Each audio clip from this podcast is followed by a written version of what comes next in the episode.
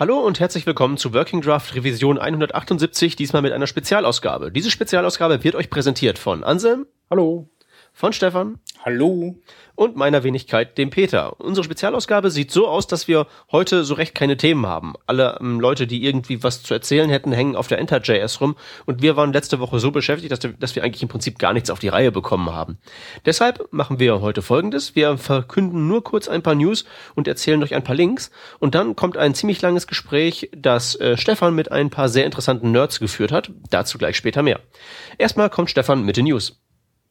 Genau, wir haben eine News zu vermelden und äh, die richtet sich vor allem an die ganzen iOS-Nutzer, ähm, die, die vielleicht einen neuen Browser suchen. Ähm, mit äh, Opera hat mit Version 8 des Opera Mini Browsers jetzt ähm, die, die, die Feature-Kiste ein bisschen äh, nach oben geschraubt und hat äh, den sogenannten Turbo-Mode eingeführt. Der Turbo-Mode, äh, also wer den, den Mini bis jetzt kennt, weiß, dass das Ganze äh, am Server von Opera gerendert wird, nachher die Daten zurückgeschickt werden und man hat eine abgespeckte und sehr schnelle äh, ähm, Variante der eigentlichen Seite auf seinem Gerät. Und der Turbo-Modus, der äh, ist quasi so ein Mittelding zwischen dem eigentlichen Safari und diesem Mini-Modus, in dem der alle Features so lost wie Sun nur, und nur die Bilder auf dem Rechner von Opera vorrendert. Äh, und das in unterschiedlichen Qualitätsstufen. Das heißt, ihr könnt da äh, beim Bildertransfer einiges an, an Megabyte einsparen. Äh, ich habe jetzt ein bisschen herumexperimentiert damit und wir sind ungefähr bei, ja, ich glaube, 50 bis 60 Prozent spart man schon ein, während man surft. Und das ist äh, gefühlt zumindest ein enormer Geschwindigkeitsgewinn und natürlich auch ein Datengewinn. Also ist für iOS-Nutzer sehr, sehr zu empfehlen. Ich bin schwer begeistert und ich habe mir nicht gedacht, dass ich mir sage, okay, das ist jetzt mein Lieblingsbrowser, den es auf iOS gibt.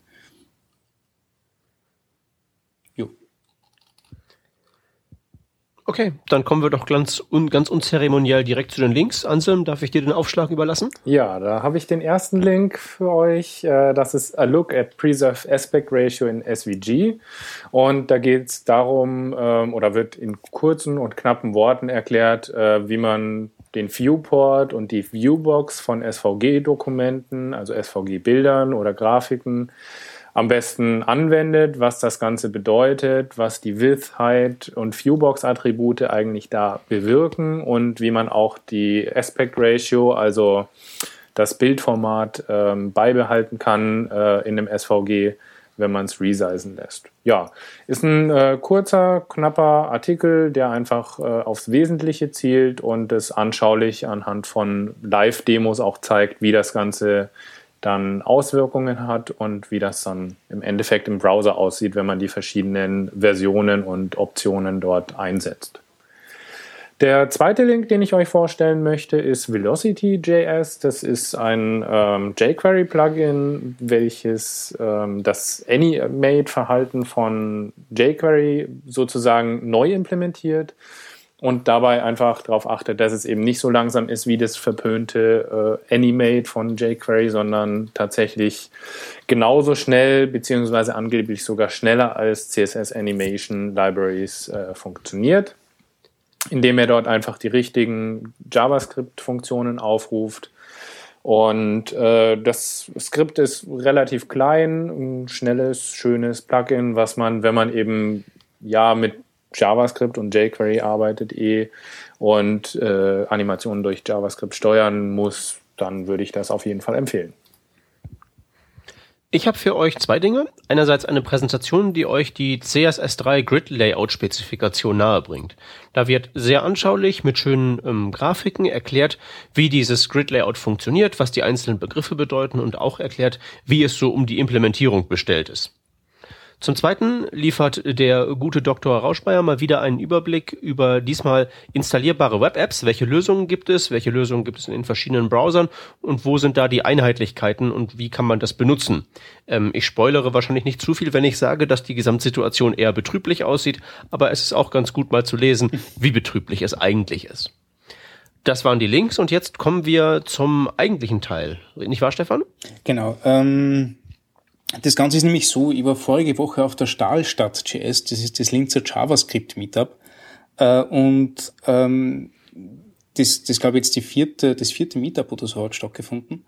Äh, und was sich in den letzten Meetups herauskristallisiert hat, ist, dass es in Linz eine sehr aktive Ember-Community gibt, also Ember.js, ähm, die teilweise ja Core-Committer sind und, und recht aktiv in, in der Szene unterwegs sind.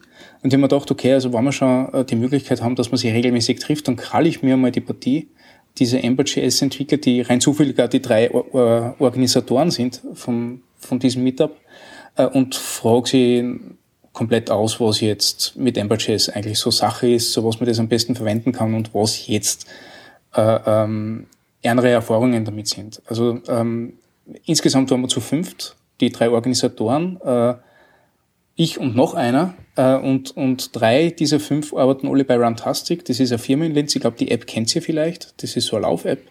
Und die verwenden Ember jetzt schon seit einiger Zeit für die Web-Applikation, die sie dort bauen.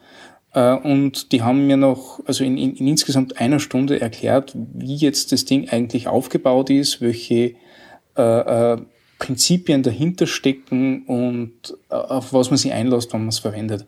Ähm, ich persönlich habe einen riesen Spaß gehabt dabei. Also es ist ein, ein sehr informativer Austausch gewesen und ich, ich hoffe, ihr habt genauso viel Spaß dabei. Ah ja, genau, ich kündige vielleicht nur die, die vier Menschen an, mit denen ich da war. Ähm, das waren zum einen der, der Clemens Müller, ähm, Manuel Mitasch, Jakob Lehner und Michael Klein. Allesamt also nicht alle aus Linz, aber alle in Linz äh, und äh, alle schon längerer Zeit Webentwickler und Ember.js-Enthusiasten. Und du hast gesagt, es, wird, es, wird, es ist relativ hochdeutsch geworden. Es ist relativ hochdeutsch geworden, nämlich einer von den, von den Vieren ist aus München. Äh, und der, der ah, also ob das dann als Hochdeutsch durchgeht. Na gut, der Anselm kann ja auch Hochdeutsch, oder? Ist das Hochdeutsch, Anselm? Ich weiß nicht. Äh, was denn jetzt? Das, was du das, sprichst? Ich spreche Hochdeutsch, ja. Sechs. Ist, aber nicht jeder ganz, Münchner spricht Hochdeutsch, deswegen. Ähm. Nee, aber das, ja, das von Anselm ist völlig okay, kriegt mein, kriegt mein, mein Stempel des Approvals. Also, also es, ist, es ist in Anselm-Richtung und äh, der zweite, der, der Manuel Mittasch, der hat sich auch sehr stark bemüht. Ähm, zum Ausgleich haben wir mich und einen Tiroler dabei. Also ich glaube, da ist das mal für, für alle was dabei. Ja, da freuen wir uns doch drauf. Ja. Genau, ich bin genau. auch sehr gespannt und ich würde sagen, äh, Anselm und ich, wir die beiden äh, ähm, Unbeteiligten verabschieden uns schon mal und genau. wünschen euch viel Spaß bei dem Interview. Genau. Tschüssi. Ciao. Macht's ab. So, ein herzliches Willkommen am fast runden Tisch zur aktuellen, spontanen und sehr ungeplanten Working Draft Revision Nummer hier einfügen. Ist man gerade nicht.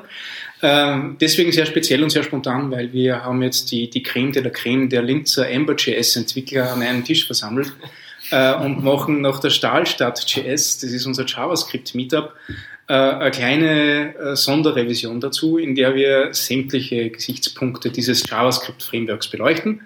Ähm, ich sitze mit vier äh, Gästen am Tisch äh, und ich würde euch jetzt bitten, einfach so ringsum bei dir beginnend einmal vorstellen, und kurzum, was ihr so macht, wer ihr seid und was ihr vorhabt.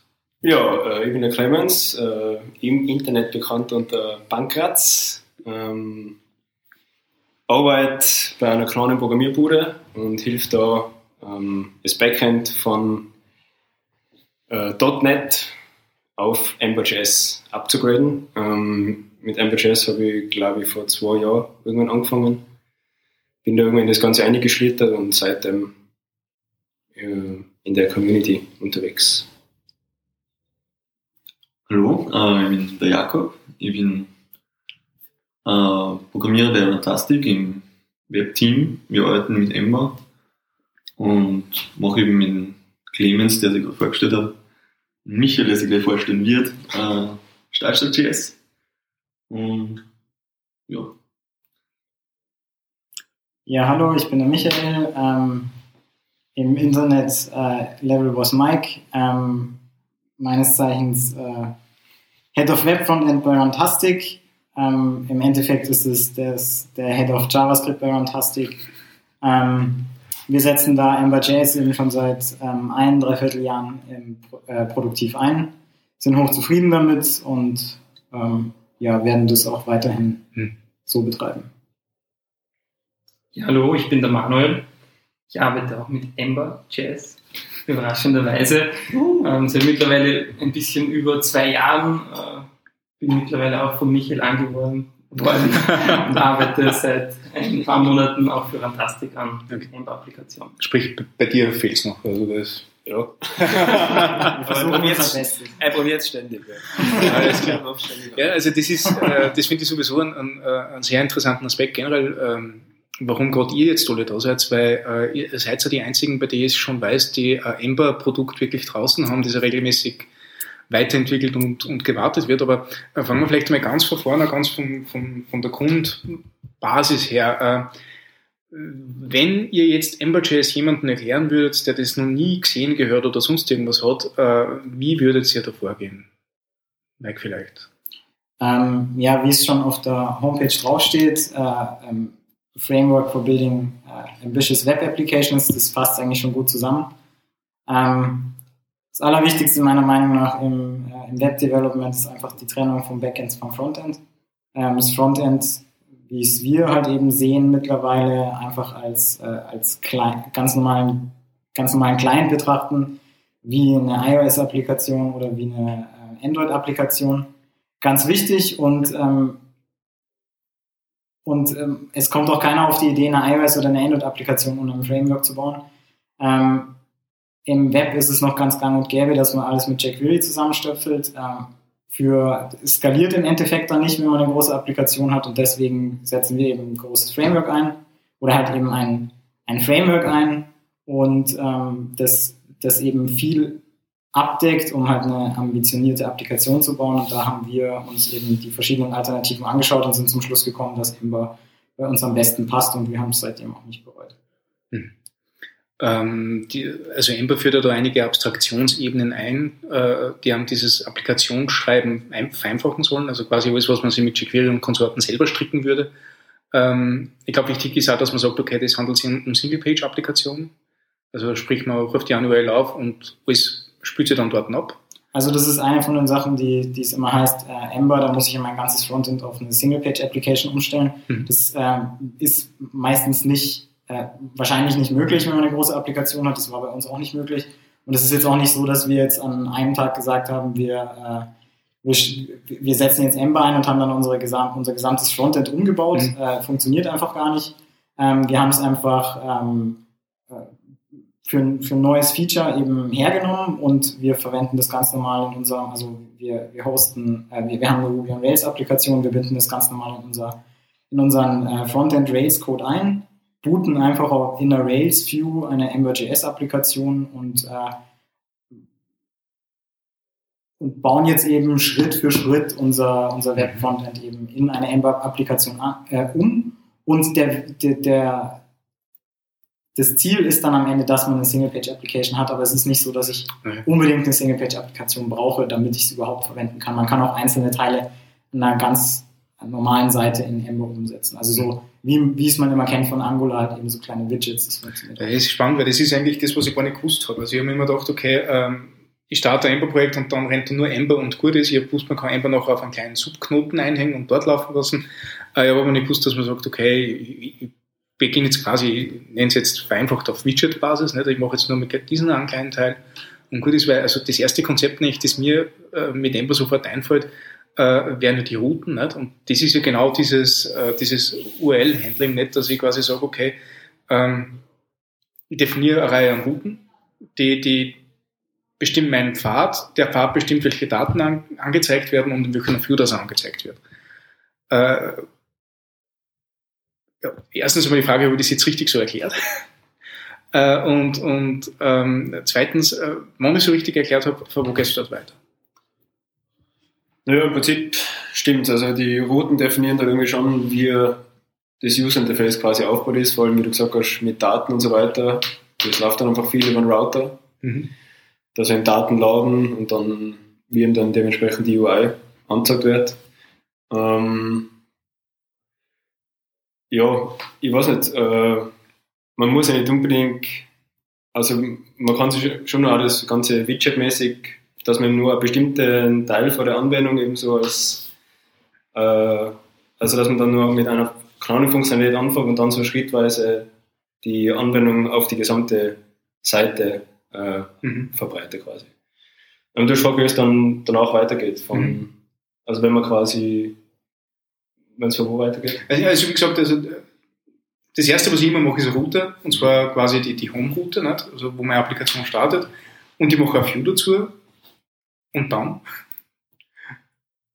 Naja, und dann schaust du an, ähm, okay, was wird jetzt angezeigt, was kann ich jetzt da nur an Funktionalität dazu basteln. Okay. Und dann äh, baust du vielleicht noch eine zweite Route an und dann schaust du, wie kannst du die Route, wie kommt man von der einen Route in die andere Route rein. Da wird dann irgendwie eine Action getriggert und in die wird dann in die andere Route hineingegangen und so weiter. Und so wächst dann einfach die ganze Anwendung und man springt quasi von einer Route in die andere Route über Actions hinein.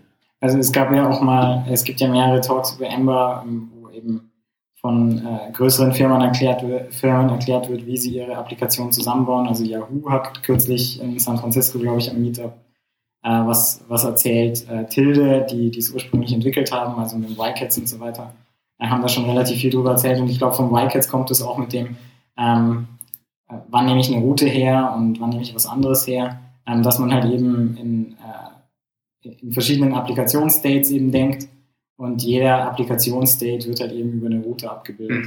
Mhm. Ähm, also so Sachen wie, ich habe erst eine Übersichtsseite von bestimmten Ressourcen, ähm, jetzt in unserem Fall zum Beispiel Laufrouten und ähm, wenn ich dann aus dieser Liste her eine Route anklicke, dann möchte ich rechts in meinem User Interface äh, eine Detailview davon sehen, dann wäre das halt eben eine Subroute von der, äh, also man startet eben in der, in der, in der Übersichtsroute und wenn man dann eine, eine, anklickt, wechselt man in eine Subroute.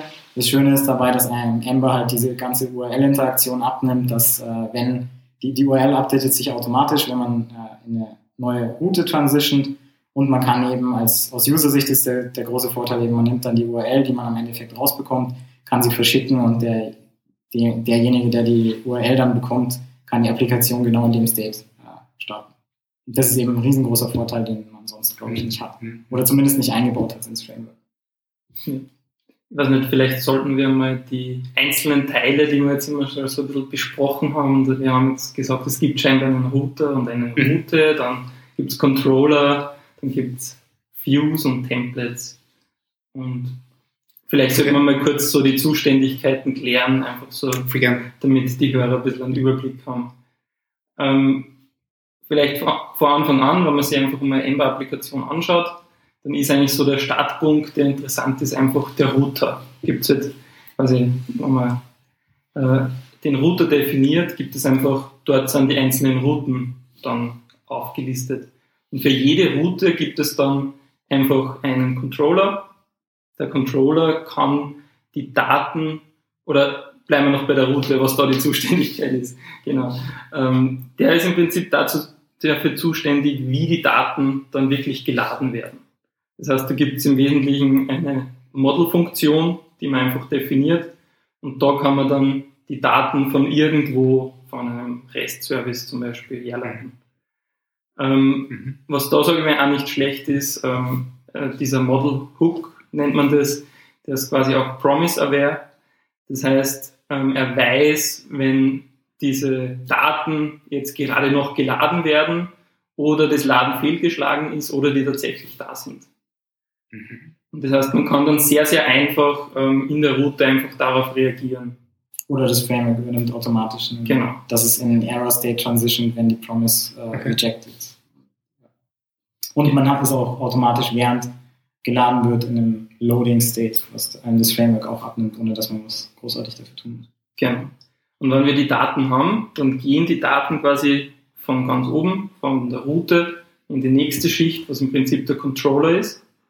Im Controller, das ist jetzt, sage ich mal, ein bisschen eine andere Rolle, als wir bei den meisten serverseitigen Frameworks haben.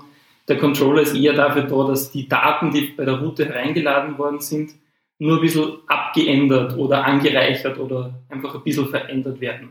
Zum Beispiel kann man halt dann da irgendwelche Filtermaßnahmen oder Sortierungen und so weiter machen.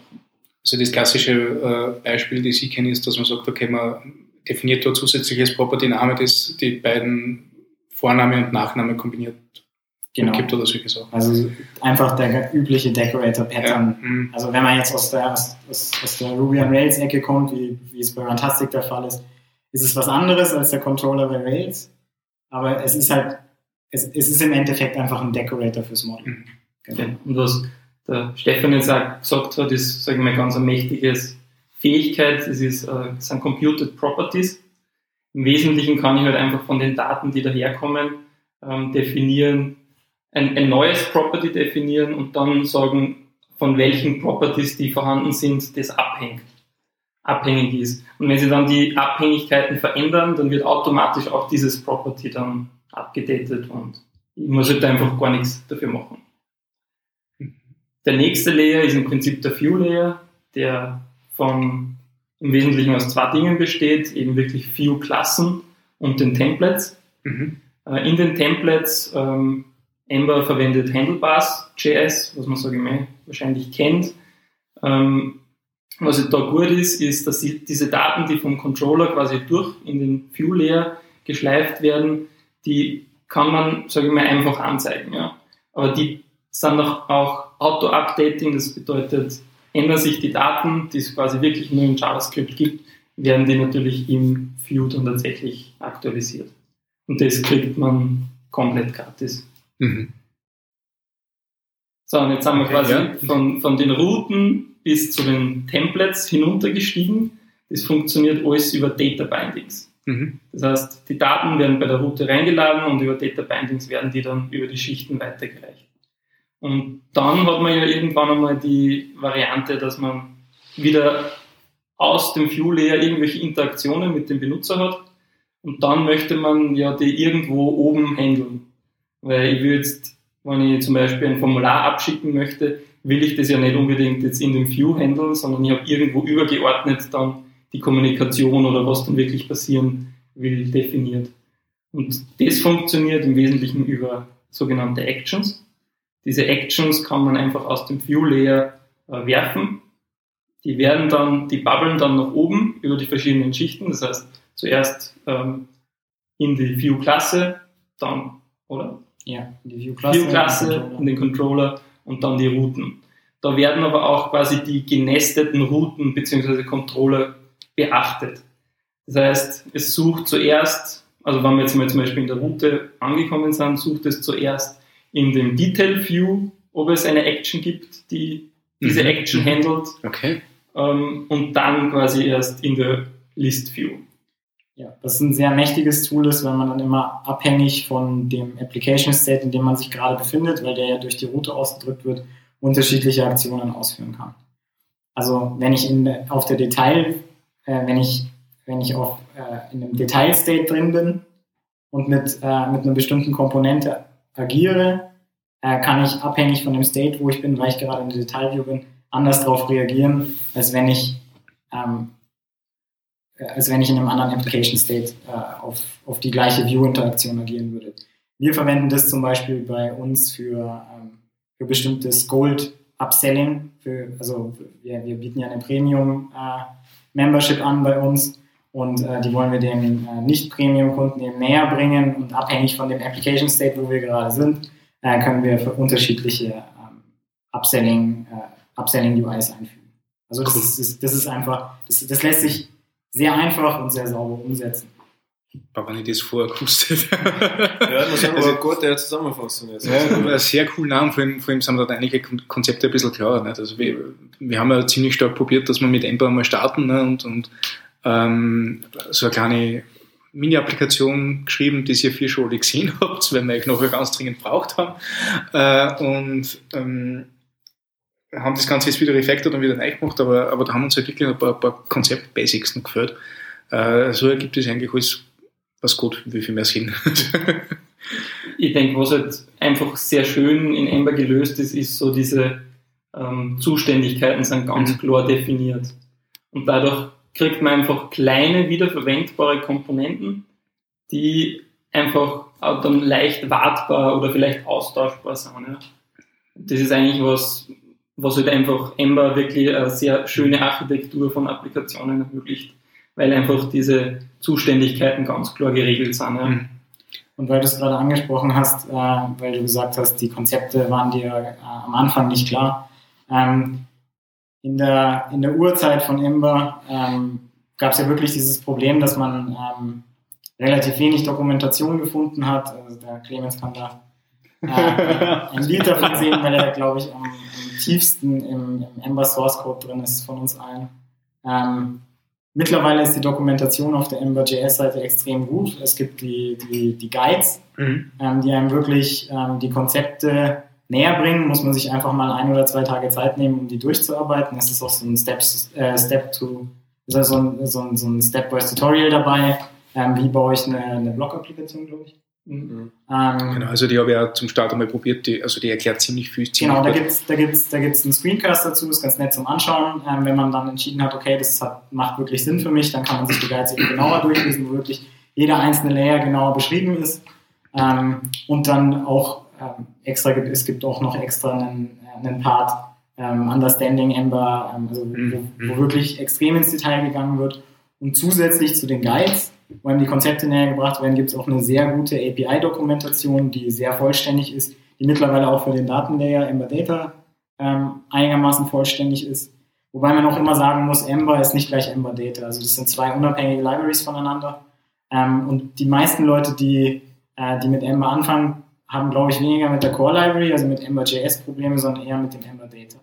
Also, wo man dann vielen Leuten einfach erklären muss, das okay, ist nicht dasselbe ja. und ihr könnt, ihr könnt Ember auch mit ganz normalem äh, jQuery Ajax verwenden. Mhm. Ihr braucht diesen, diesen Datenlayer. Also Ember Data hat ja, glaube ich, den, ähm, das Ziel, äh, die, die, das Datenhandling zu abstrahieren, äh, ähm, dort Conventions einzuführen, damit, damit das leichter gemacht wird und vor allem so Standard-Tasks, die uns immer Kopfzerbrechen bereiten, wie äh, Model updaten. Mhm und bitte nicht mehr machen, als wir sagen, bitte einfach nur updaten, ja. äh, kapselt. Aber das ist nun nicht so weit, habe ich das Gefühl, als wie es sein könnte. Also äh, ich habe immer das Gefühl, gerade in die Demos, wenn du sagst, du hast wirklich ein sauberes REST-Interface mit Quad-Prinzip äh, dahinter, ähm, dass das voll super geht, connectest hier und gut und fertig und der macht alles für dich.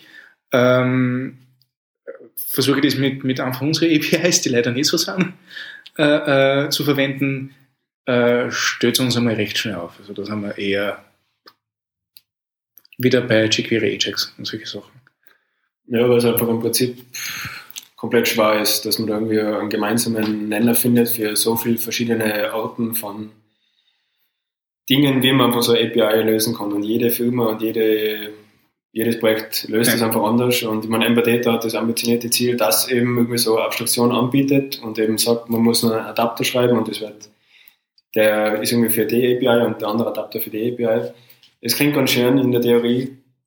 Hat, man hat einfach nur gesehen, dass es einfach in der Praxis unglaublich schwer ist. Vor allem, wenn dann irgendwie so Relations reinkommen mit has many und keine mhm, Ahnung. Mhm, mhm. Da wird es einfach extrem zart und ja, da ist halt Ember Data dabei mal noch nicht so, dass man sagen kann, es funktioniert einwandfrei. Mhm. Und für einfache Sachen eben, wenn man weiß, das REST-Interface ist genauso, wie es äh, erwartet ist, dann funktioniert es, aber kaum weicht man ein bisschen ab, ja, ja. kann es schwierig werden.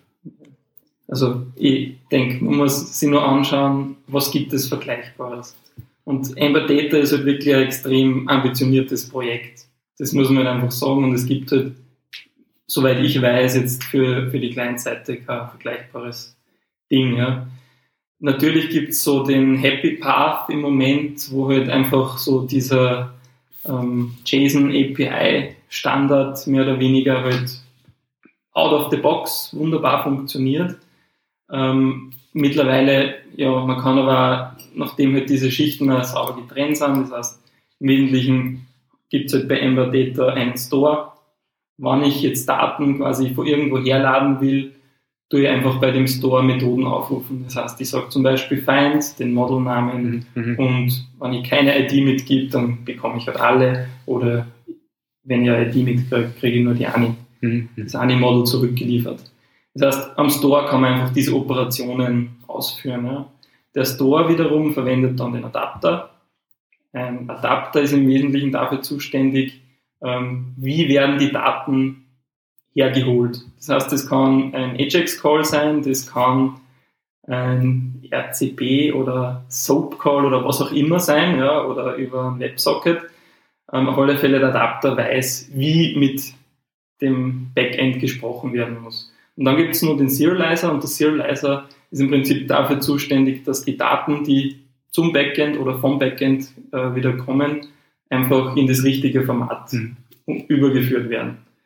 Ähm, das ist, sage ich mal, eine sehr schöne Schichtentrennung und wenn man sich ein bisschen damit auseinandersetzt, ähm, kann man mittlerweile auch das ganz gut auf das eigentliche Format, was man haben will, verändern. Es ist natürlich so, ähm, man muss das schreiben. Ja. Mhm. Und es ist meiner Meinung nach mittlerweile ist ja viel passiert. Also wie ich angefangen habe damit, war das ja wirklich sehr, sehr aufwendig und, und, und schwierig, dass man das, äh, sage ich mal, anpasst. Und mittlerweile hat es halt diesen J.J. Abraham äh, Reboot gegeben, wo halt einfach sehr große Teile der Codebasis ähm, Den, den haben sie dann Grund- J.J. Abrams benannt. ja. wie, wie hat das davor geheißen? Also das war halt nur der Titel. und George Lucas? Nein, das war Es war einfach, nicht, okay. eine Branch, die hat J.J. Abrams geheißen, wo einfach so grundlegende Konzepte ein bisschen überarbeitet worden sind. Ähm, Und seitdem ist es halt einfach viel stabiler und einfacher anpassbar und so weiter. Okay. Und was halt das Wesentliche an Ember Data ist, ist halt diese das Modelle oder irgendwie Daten von irgendwo herladen, ist jetzt auch nicht so schwierig, aber quasi das Management von den Beziehungen Mhm. zwischen Mhm. diesen Daten, die daherkommen. Das ist halt wirklich, da kann man extrem komplexe Sachen abbilden ähm, und das sehr sauber und gut dann lösen. Äh, ich sage jetzt nur ein Beispiel. Ähm, es gibt halt zum Beispiel das Modell, was halt in Zukunft dann äh, die Standard äh, für Beziehungen quasi sein wird, ist, dass alle Beziehungen asynchron sind. Das heißt, im Wesentlichen ist es so, dass die Daten, die ich anzeige im Template, die werden halt einmal, die ich brauche, werden halt einmal über die Route dann zwar eingeladen, also das Route-Model vielleicht, und das hat halt dann Beziehungen zu anderen Modellen. Und dann, wenn ich in dem Template dann tatsächlich die Daten von einer Beziehung äh, angebe und, und dadurch eben anzeigen möchte, erst dann wird der HTTP-Request auch tatsächlich abgesetzt und dann können sie dann angezeigt werden. Mhm. Das heißt, da steht halt schon ziemlich viel dahinter und ja, das ist halt eigentlich die eigentliche Schwierigkeit, die Ember Data, sage ich mal, löst, die ganzen Beziehungen, die Assoziationen Mhm. zwischen den Modellen.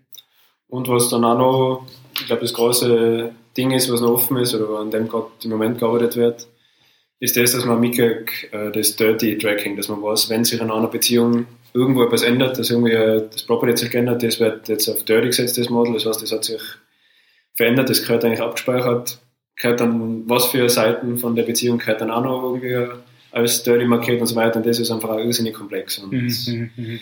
man Ember Data so von der, vom Ansatz her Wahnsinn, tolle Sache, aber es ist halt einfach auch nicht so einfach, wie es vielleicht Mhm. nach außen hin ausschaut. Man muss sich einfach damit auseinandersetzen. Es funktioniert jetzt ganz gut, weil der Source Code ganz gut lesbar ist. Äh, Es, es ist auch ganz gut dokumentiert, aber man muss halt, man muss sich einfach einlesen, dass man produktiv damit arbeiten kann.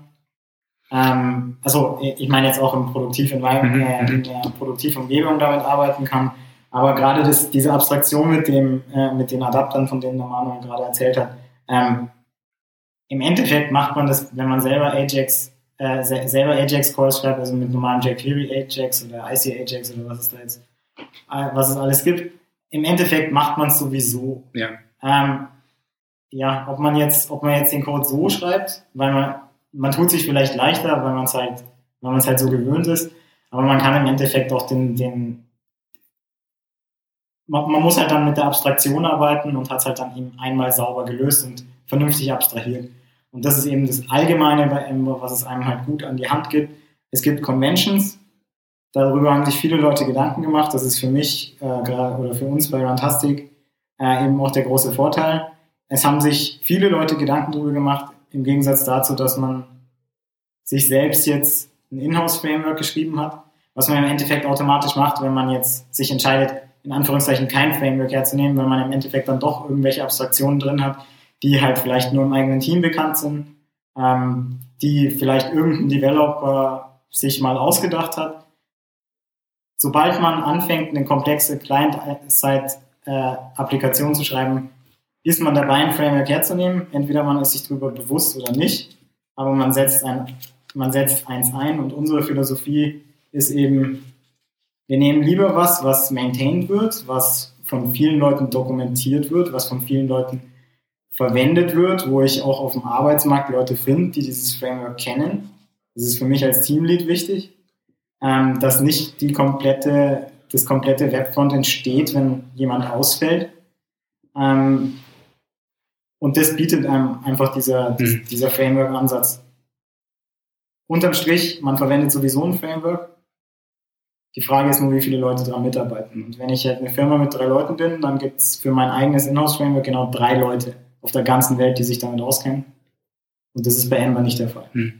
Da gibt es deutlich mehr Leute, die sich damit auskennen. Äh, jetzt ist zuerst das Wort Konvention gefallen, also von denen gibt es ja in Ember eine Menge.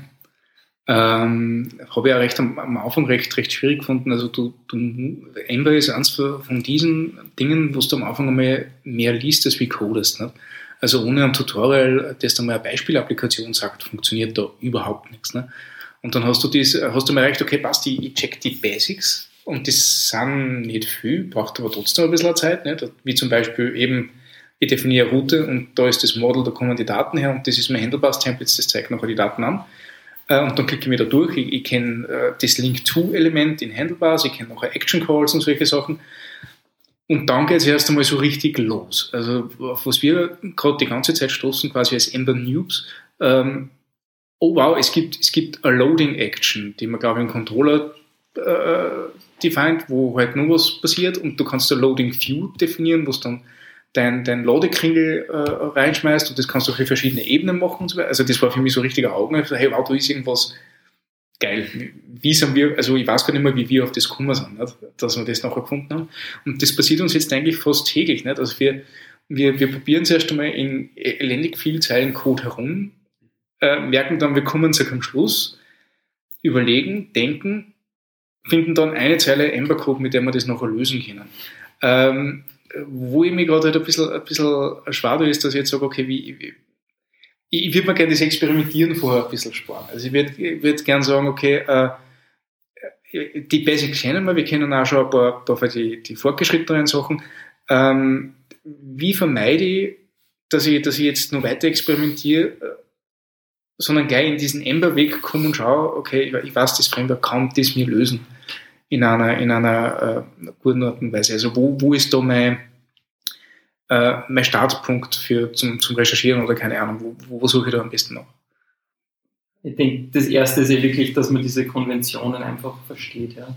Also im Wesentlichen die Konventionen hängen auch sehr stark mit dem, was ich zuerst gemeint habe, quasi mit diesen verschiedenen Schichten ab. Ja. Das heißt, wir definieren die Route, Controller und so weiter.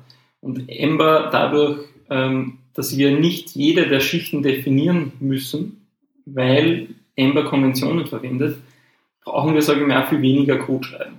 Ember liefert einfach einiges an Default Behavior, sage ich mal, mit. Das heißt zum Beispiel, ich definiere einfach die Route im Router und ich muss nicht zwingenderweise eine Route definieren. Ich muss nicht zwingenderweise eine Controller oder einen View definieren. Es reicht eigentlich, wenn ich das Template definiere und wenn ich dann noch eine Route definiere, wo dann die Daten reinkommen, kann ich schon die Sachen anzeigen lassen. Mhm, mh, mh. Aber es gibt halt diese Schichten, wo, wenn ich die nicht definiere, kommt einfach ein, ein Standardverhalten von Ember daher. Zum Beispiel, ein Beispiel ist, wir bekommen beim Model Hook einen Array zurück, also einfach mehrere Daten und dann ist beim Controller wird, gibt es zwei Sonderfälle. Das gibt einmal den Object Controller und einmal den Array Controller. Womit du alle JavaScript-Typen abgebildet hast. Ne? Genau.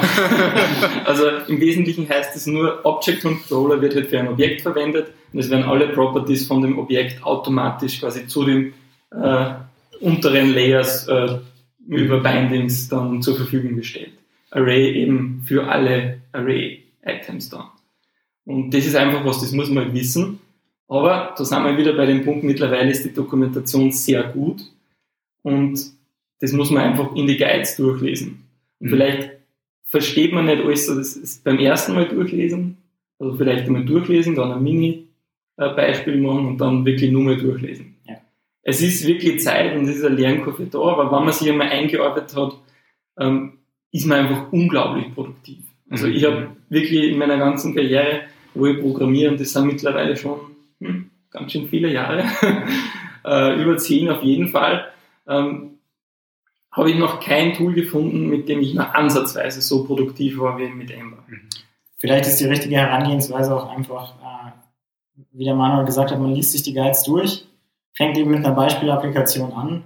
Und wenn man jetzt auf solches Behavior kommt, was man, ähm, äh, wo man im Nachhinein draufkommt, man hätte sowas gerne wie so einen, äh, wie so einen Ladeindikator, ähm, dann schaue ich am besten einfach nochmal nach, bietet mir das Framework das an oder nicht.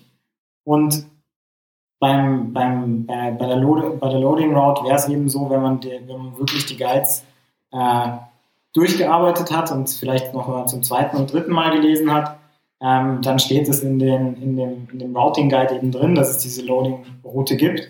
Und da sind wir halt eben bei dem Fall, die Dokumentation besteht jetzt, die ist relativ, sie, sie ist sehr komplett, aber ähm, ich habe, ich sage das auch öfter in, in, in den Talks, die ich, die ich zu Ember gebe, äh, wenn euch was auffällt, was nicht richtig gut dokumentiert ist, ähm, oder du das vielleicht gerne hättest, dass es, äh, dass es mit der Loading Route äh, deutlicher dokumentiert ist, ähm, steht es jedem frei, dass er sich die, dass er sich die Dokumentation forkt auf GitHub, beiträgt und durch jeden, der beiträgt bei dem Projekt, und da wären wir wieder bei dem, ähm, ich möchte eigentlich kein Inhouse-Framework haben, weil das dokumentiert, dokumentiert sicher niemand.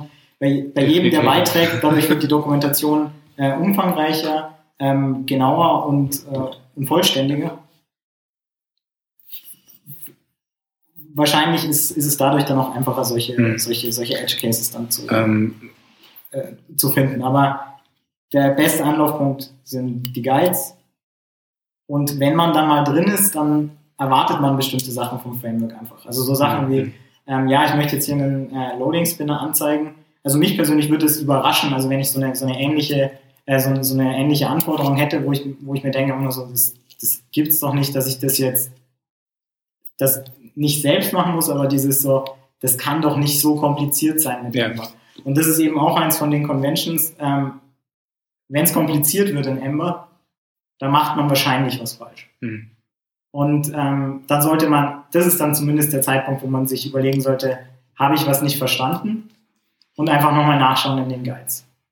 Ähm, und da, ich glaube, das ist so der, der, der Workflow, der, der gut funktioniert, weil Ember nimmt einem viel ab, hat gute Abstraktionen und ähm, wenn es kompliziert wird, macht man eigentlich was falsch. Mhm. Das heißt, die, die, die Möglichkeit, dass du ausbrichst aus diesem guten Korsett, das der Ember vorgibt, ist wahrscheinlich meistens ein Weg in die falsche Richtung. Ne? Meistens ein Weg in die falsche Richtung, das ist möglich. Das ist möglich, aber man sollte sich wirklich gut überlegen, was man macht und ob man das wirklich will, weil sich eben, wie gesagt, schon viele Leute Gedanken gemacht haben, ähm, warum das eben an dieser Stelle ist im Film. Und vielleicht ist dann einfach der Fall, den man dann einfach vor sich hat, wo man sich denkt, wow, das gibt es ja nicht, dass das so kompliziert ist, ähm, ist eher unwahrscheinlich, dass das ein Fall ist, den man selber als erstes irgendwie auf den draufkommt. Also das hm. ist eher unwahrscheinlich, dass das nie irgendwer anderer gehabt hat. Also ist die Wahrscheinlichkeit groß, dass so ein Fall irgendwie in Ember einbaut ist und dementsprechend dann einfach ein zum Heinemann ist, wie zum Beispiel ein Loading State. Mhm. Äh, wo, wo spielt sich dann die Community ab, wenn ich sage, okay, ich brauche jetzt irgendwen, der, der mir sagt, ich, ich finde ich find die Sache in Ember nicht, die ich machen will, schau nochmal über meinen Gedankengang drüber und, und gibt mir die richtige Lösung oder gibt es einen IRC-Chat, der belebt ist? Ja, es gibt einen IRC-Channel. Ähm, ich glaube, das erste, der, der erste Anlaufort ist ähm, eigentlich das Discuss äh, ember.js.com. Äh, okay. Das ist äh, lustigerweise ein Forum, was auch in Ember geschrieben ist. also von dem berühmten Diskursprojekt. Ähm, da ist eben dieses, äh, das ist eben das, das Hauptanlaufforum für, für Fragen. Ähm, Beziehungsweise Stack, Stack Overflow ist dann für, für die technischen Fragen. Das andere, gerade sowas wie jetzt, wie du angesprochen hast mit dem Loading State, also hier, ich glaube, hier fehlt mir eine Abstraktion, das ist dann eher fürs, äh, fürs Forum. Und dann gibt es halt eben noch ganz akute Hilfe, ähm, wenn man alleine da sitzt und niemanden hat, der einem gerade helfen kann ähm, oder weil man gerade anfängt ähm, oder sonstige Probleme hat, die man mit jemandem sprechen muss, ähm, dann kann man eben in den RC-Channel gehen und dort, da sind eigentlich immer Leute, die, die sehr hilfsbereit sind und äh, wird auch gut besucht vom, äh, vom Core-Team, die auch immer cool. sehr hilfreich sind. Also, man muss schon sagen, die Community ist schon 1A. Also es ist wirklich, nein, also es ist wirklich eine, eine, eine Freude, sage ich mal. Auf der einen Seite sind halt wirklich sehr, meiner Meinung nach, sehr intelligente Leute dahinter, die sich halt wirklich was überlegen und wirklich cooles API-Design machen können. Aber auf der anderen Seite sind es nicht nur Technik-Nerds, sondern da ist einfach auch viel rundherum, das eben passt. Ja. Es gibt Leute, die sich technisch gut auskennen, aber wirklich forciert dann an der Dokumentation arbeiten, dass die einfach so gut passen. Ja. Und gerade auch im IRC, also das ist echt oft, wenn man da eine Frage stellt, kann es passieren, dass jemand vom Core mit, vom Core-Team dir antwortet. Also so offen und, und, und so fein ist eigentlich die Community da. Coole Sache. Man hat es eigentlich auch gesehen bei dem, äh, bei der Diskussion auf GitHub vom, äh, vom Ghost, von dieser Blogging-Plattform. Ja, das ist nur so ein Punkt, auf den ich jetzt gerne kommen war. die auch, Mhm. äh, die eben auch aus Linz kommen. Ähm, da war eben die Diskussion, was ähm, wir, wir sehen, wir kommen mit unserer Client-Side-Architektur an Grenzen. Wir, wollen- wir wollen irgendein Framework hernehmen, ähm, wo dann eben relativ bald die Entscheidung war, nehmen wir Angular oder, oder nehmen wir Ember für Ghost. Ähm, und es gab dann einen relativ langen Thread, wo viele Leute gesagt haben, nehmt doch Ember für große Projekte. Ähm, ist es einfach äh, das richtige Framework? Und wo sich eben auch Leute einfach vom Core-Team äh, gemeldet haben und gesagt haben, Ember ist genau dafür gut. Mhm. Ähm, wir bieten das, das, das, das, das. Und irgendwann am Ende des, also wir haben wirklich viele vom Core-Team geschrieben. Äh, vier oder fünf Leute.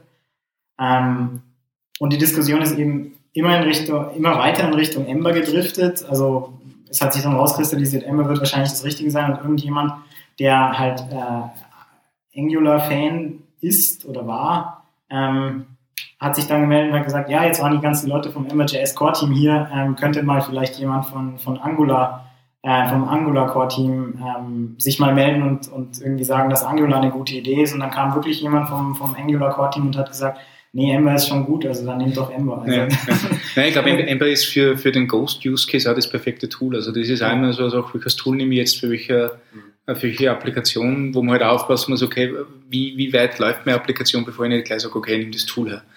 Ähm, äh, Ghost sowieso ziemlich lässig, dass die das verwendet haben. Also die haben sich ja wirklich viel Gedanken gemacht. Ich glaube, ich war zwar recht beteiligt daran in, in dieser Diskussion, nicht nur auf GitHub, sondern auch dann direkt äh, mit ihm. Also ich, ich kann mich erinnern, dass du gesagt hast, ah, übrigens, ich habe mal so geschwind am Nachmittag die ganze Ghost UI in Ember gestrickt. Magst du haben?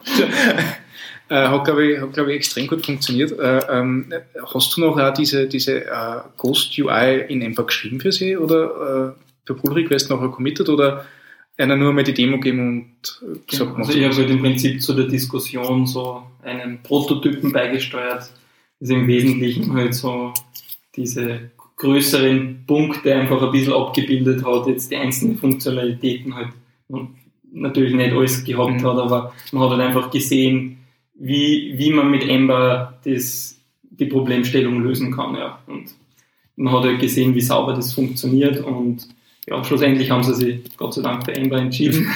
das war, glaube ich, eh gar keine knappe Entscheidung. Ja. Und ja, mein Prototyp ist quasi dann in das Ghost Repo hineingemerged worden. Und mittlerweile wird der, sage ich mal, reg weiterentwickelt und wird dann hoffentlich dank unserem Einsatz dann bald bei einem Hack Hackathon ähm, nur ein bisschen weitergeführt und dann Ember Hackathon Abgeben. für Ghost oder, Genau, oder soll jetzt dann im nächsten Monat mal passieren hier in Linz. cool. Sehr gut. Äh, Spitze, unbedingt, unbedingt bald genug Bescheid sagen. Ich werde dann. Doku schreiben. ja, was anderes kann ich mit dem also. Ja, lässig. Hey, ich ich glaube, dass wir, ähm, ich glaube, wir haben eine gute Zeit erreicht, wir haben eine gute Episode gemacht, das war sehr spannend und, und, und sehr interessant. Ähm, ich möchte jetzt mal so ganz kurz in die Runde fragen. Also normalerweise haben wir immer, äh, wenn wir eine Episode machen, so zum Schluss die Schaunotizen oder die keine Schaunotizen, also alle Sachen, die wir nicht besprochen haben, wo wir aber doch finden, okay, das ist äh, ziemlich, äh, eine ziemlich gute, weit, weiterführende Literatur oder das sollte man sich unbedingt anschauen. Ähm, wir haben jetzt einige Sachen gehört, die ich gerne verlinken möchte. Also äh, ähm, die Ghost-Diskussion ist recht spannend, die möchte ich verlinken. Äh, die Docs verlinken wir. Äh, ähm, das Discuss-Forum äh, habe ich gehört. Äh, falls euch jetzt noch ganz spontan äh, irgendein, irgendein Talk, Artikel oder sonst irgendwas einfällt zum Thema Ember oder, oder muss ja nicht Ember sein, wenn sie sagt, hey, und ihr, ich habe da was anderes gesehen, was total cool ist und schaut euch das mal an. Ähm, bitte einfach mal losschießen, vielleicht wieder in der Runde. Dann haben wir diesen Punkt auch noch abgehakt, weil wir gesagt, wir sind sehr spontan heute. Das ist Vielleicht generell noch ein Thema, das wir einwerfen können, äh, ist so Richtung Bildtools, was rund um Ember quasi kursieren. Ähm, da gibt es halt jetzt eigentlich so immer ein großes Projekt, das wird Ember CLI nennt, mhm. Command Line Mhm. Interface. Und im Wesentlichen ist es einfach äh, ein Versuch, einfach den möglichst besten Developer-Workflow mit Ember zu ermöglichen. Wobei das nicht unbedingt auf, also Ember CLI jetzt schon, aber wobei das nicht unbedingt auf Ember an sich begrenzt ist. Ember CLI als Projekt jetzt schon, aber das unterliegende Bildtool Broccoli ähm, für Mhm. jedes Mhm. JavaScript, Okay. äh, für jede JavaScript-Library zu verwenden. Also das ist sicher ein interessantes Thema. Arbeiten die mit Human und, und Konsorten zusammen oder? Gar nicht, nein. Also spannend, ja. es sind glaub, da halt. Sachen, sage ich mal, die passiert sind. Es hat quasi ein Vorgängerprojekt gegeben, das Ember App Kit, das halt auf Grant aufgebaut ist. Was man halt dann relativ schnell gesehen hat, dass so diese Bildzeiten einfach in eine Dimension gehen, wo man einfach kein schnelles Feedback mehr im Browser hat. Ja. Das Mhm, heißt, mhm, wenn man halt einmal Bildzeiten von fünf Sekunden bis ein, zwei Minuten hat, dann ist es natürlich uninteressant. Ja. Und deswegen ist, hat quasi die Jolis einmal dieses Broccoli Asset Pipeline äh, geschrieben, was einfach eine notbasierte Asset Pipeline ist, mit der man halt sehr schnell, sagen wir mal, viele JavaScript-Dateien ähm, dann handeln kann. Ähm, das ist, halt, sage ich mal, so eines der zugrunde liegenden Sachen, wieso es dann schnell ist und Spaß macht. Das, was aber nur viel wichtiger ist, ist so die Art und Weise, wie man programmiert. Ähm, es ist nämlich so, bei Ember, so wir haben ja diese ganzen Schichten äh, erwähnt, ähm, da ist es jetzt im normalen Fall quasi so, dass man einfach ein, äh, eine Ember-Applikation auf eine Variable legt und bei dieser Variable tut man dann einfach quasi als Subproperties einfach ähm, die Objekte anlegen. Das heißt zum Beispiel, wenn die Applikation run heißt, dann habe ich dann ein, für, den, äh, für die Route route. Mhm. So, so nennt man das einfach dann. Die berüchtigte Global. Genau, es Mhm. wird halt einfach in den Global Namespace einfach reingeschossen. Es wird zwar, sage ich mal, ein Namespace dann erzeugt, das heißt, es ist eh halbwegs abgeschottet, aber man kann überall einfach zugreifen. Ja. Was Ember CLI macht, ist, dass es quasi, es gibt auch Dependency, Injection in Ember und es gibt quasi einen Resolver. Und der Resolver ist dafür zuständig, wie diese Namen quasi aufgelöst werden. Das heißt, ich habe zum Beispiel diese Detail Route und im normalen Resolver, der mit Ember ausgeliefert wird, würde das eben dann in diesem globalen Objekt unter diesem bestimmten Namen die Detailroute suchen. Bei Ember CLI ist das anders. Da wird nämlich äh, alles mit äh, ECMAScript 6 Modulen gebaut. Jetzt könnte der Aufschrei kommen, aber das können wir dann gar nicht im Browser verwenden. Das ist nicht der Fall, weil die werden dann quasi tran transpiliert Mhm. zu AMD-Module. Haben Tra Trasseur im Hintergrund wahrscheinlich. Äh, ist in dem Fall nicht Trasseur, sondern ES6 Module Transpiler von. Ah, okay. Mhm. genau. Ja, warum wir was für Google verwenden, wenn wir, wir Server machen. Im Wesentlichen, wir haben einfach Module, wir haben das schön gekapselt und was jetzt da dann auch, sage ich mal, die Zukunftsvision ist natürlich, ähm, wir können halt einfach andere Dateien, die wir definieren, requiren und es ist halt jetzt so, dass wir quasi eine File-Struktur haben und wir haben eben dann einen Ordner, zum Beispiel Controllers, Routes und dort lege ich dann einfach mit einem Namen ähm, diese äh, Objekte an und anhand des Dateinamens wird dann einfach entschieden, wie das Mhm, aufgelöst mhm, wird. mhm. Okay, also eine Konvention um Konvention zu erzeugen. Genau. Okay. Eben, und das Ganze lässt sich eben auch auf normale JavaScript-Projekte ummünzen, wenn man eben diesen ES6 Module Transpiler Mhm. verwendet, zusammen mit Broccoli.